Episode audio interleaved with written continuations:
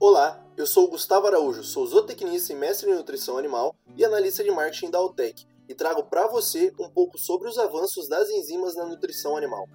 Ao analisar 28 pesquisas com complexos enzimáticos produzidos por meio de fermentação em estado sólido, pesquisadores concluíram que a adição de complexos enzimáticos nas rações melhoram o ganho de peso médio dos animais em 3,73% e a conversão alimentar em 2,64%. As dietas das aves suplementadas com os complexos enzimáticos produzidos na metodologia Solid State Fermentation da Altec podem ter redução de 75 kcal por quilo de energia metabolizável, 1% de aminoácidos essenciais e 0,1% nos níveis de cálcio e fósforo disponível, proporcionando melhor aproveitamento dos nutrientes e uma considerável economia nos custos de produção.